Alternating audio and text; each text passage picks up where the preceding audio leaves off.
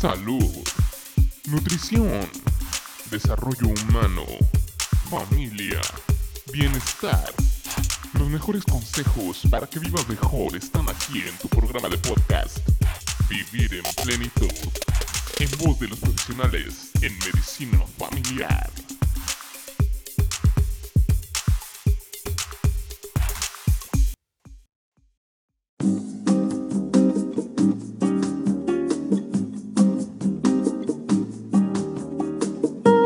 Tal? Te doy la bienvenida a la primera emisión de este programa de podcast Vivir en Plenitud, donde te estaremos llevando información que pueda serte útil y que puedas incluir en tu repertorio de recursos con los que enfrentas la vida diaria. Tocaremos temas relacionados a los tres pilares más importantes del ser humano, sobre los cuales se sostiene su salud. Hablaremos de temas de salud biológica, es decir, todo lo relacionado a cómo se enferma nuestro cuerpo, salud emocional, en referencia a los aspectos de nuestra vida diaria que sacuden nuestras emociones, poniendo en riesgo nuestra salud y también hablaremos de temas de salud social, es decir, sobre la forma en cómo interactúan las crisis de nuestras familias, parejas y sociedad en nuestra salud psicológica y corporal o biológica. Así pues, te invito a que te quedes conmigo en este programa. Hace poco, platicando con un paciente, me contaba algo por demás interesante. Recuerdo que me comentaba que presentaba problemas de insomnio. Por mucho que intentara dormir, no lo conseguía. Probó de todo, tomando un vaso de leche caliente, contando mil ovejas y nada funcionaba. Al interrogarlo sobre cuándo había comenzado este asunto o a qué se lo podíamos atribuir, él mencionó que tal vez podía estar relacionado con problemas en su trabajo. Refería que se sentía muy presionado y con mucha carga de trabajo. Le pregunté que si toda la vida su trabajo había sido así, muy presionante, a lo que él contestaba que al principio su trabajo era muy gratificante. Y después pregunté qué pasó, por qué su trabajo dejó de ser gratificante. Él comentaba que el trabajo no había cambiado nada, que posiblemente el que había cambiado era él ya no se sentía con el mismo entusiasmo con el que entró. ¿A poco esto no te ha pasado antes? En un principio recordó que al entrar él tenía muchas intenciones de querer hacer aportaciones nuevas a su empresa, lo cual le motivaba. Después le pregunté que si logró hacer algo de esas pequeñas intenciones o sus pequeños proyectos que tenía en mente, y me comentó que no, que por un motivo u otro siempre algo se presentaba que frenaba sus proyectos. Tiempo después, sin darse cuenta, ya estaba sumergido en un trabajo que no le gratificaba. Le pedí un ejemplo de cómo es que su trabajo no le gratificaba y él decía que bueno, cada vez se sentía más intolerante ante los conflictos. Si tenía un problema con un cliente, en ocasiones contestaba mal o los trataba de una forma indiferente. Y comentó que todo esto al final provocaba que él se sintiera fatigado físicamente y sin ganas de hacer nada, ni siquiera de pensar. Inmediatamente comencé a pensar que los síntomas de este paciente se parecían mucho a un síndrome que ya había escuchado antes, y este es el síndrome del burnout o también llamado síndrome del desgaste profesional o síndrome del trabajador fatigado o acabado. Este síndrome, vaya, es muy interesante, de hecho es relativamente nuevo, aunque ya se había descrito desde el año 1969. Este síndrome se caracteriza principalmente por síntomas que pudieran asemejar un problema de depresión, dado que presenta síntomas como pérdida de ánimo, pérdida de interés por lo que antes interesaba. Sin embargo, la diferencia aquí es que el paciente presenta síntomas físicos como una fatiga física, insomnio y que están asociados solo con el trabajo, es decir, este mismo síntoma no se presentaría en una crisis fuera del trabajo. Pero ¿por qué pasa? ¿Por qué sucede esto? Se está estudiando mucho sobre esto y se ha llegado a varias conclusiones, entre ellas que puede estar relacionada por la falta de expectativas, falta de satisfacciones. Al carecer de estas recompensas placenteras por haber hecho un buen trabajo, la persona entra en un círculo vicioso donde estos hábitos se van fijando más fuertemente a la conducta. Este problema suele presentarse más comúnmente en profesiones del ámbito sanitario, como nutriólogos, psicólogos, psiquiatras, médicos y enfermeras, aunque también se puede presentar en otras profesiones pero con menos frecuencia. A veces es difícil identificar a estas personas porque normalmente vienen a ser trabajadores con un desempeño satisfactorio, es decir, son puntuales, cumplen con sus obligaciones, terminan y entregan a tiempo sus trabajos. Sin embargo, el ánimo y el carácter con el que se hizo el trabajo es el que puede despertar un foco rojo.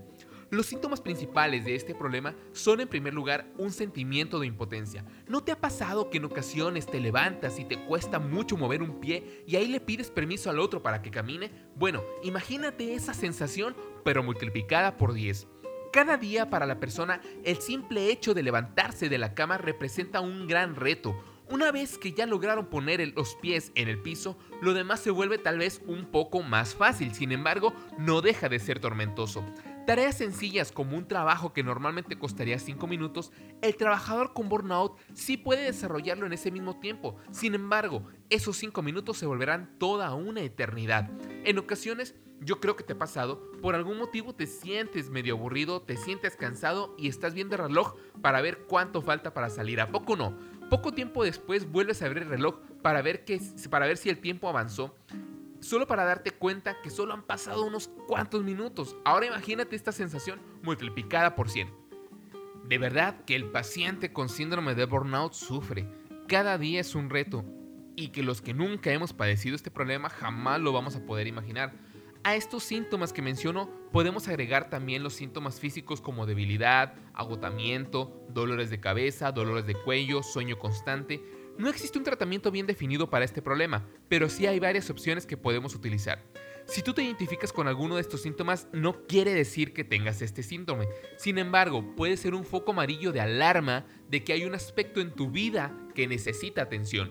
Para evitar este síndrome, muchos pacientes comentan que han encontrado una buena solución con los siguientes consejos. Primero, aceptar que hay un problema que ocupa tu atención y reconocer que es normal, que nada de malo hay en tener este síndrome. Segundo, darnos cuenta que hay millones de personas así, que no somos únicos, tampoco nos sintamos tan especiales.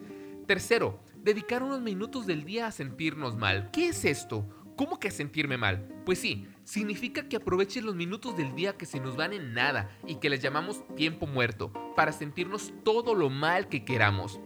Pero ¿en qué me va a servir? Bueno, pues las personas que han hecho este ejercicio mencionan que después de hacerlo notaron un ligero incremento de energía en los minutos siguientes, es decir, las mismas tareas que causaban un sufrimiento por lo que tardarían en hacerse, ahora sentían que las hacían más rápido y no es que las hicieran en menos tiempo, sino que sentían que el tiempo había pasado velozmente, como si hubieran tomado una bebida energizante. Y cuarto, el ejercicio de las metas. Este ejercicio me encanta. Consiste en ponerte pequeñas metas, por ejemplo, lo que hizo mi paciente. Él comenzó por mover los muebles de su oficina. Hacía tiempo que quería cambiar su escritorio de lugar, pero nunca lo hizo por la pereza que le daba solo de pensarlo. Bueno, pues después de hacer los ejercicios de sentirse mal, aprovechó esa inyección de energía que le venía después y movió el escritorio. Después de hacerlo, dice que sintió una ligera satisfacción de haber superado esa prueba, la cual no le dio tanta pereza como él pensaba que le iba a dar.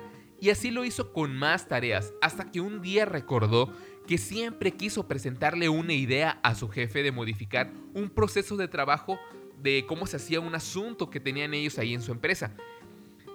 Pero esta propuesta o iniciativa tenía que ser presentada de una, manera formal y bien organizada. Pero imagínate, si antes le daba pereza hasta mover una silla, cuando, cuando iba él a pensar en sentarse y dedicar tiempo a un proyecto.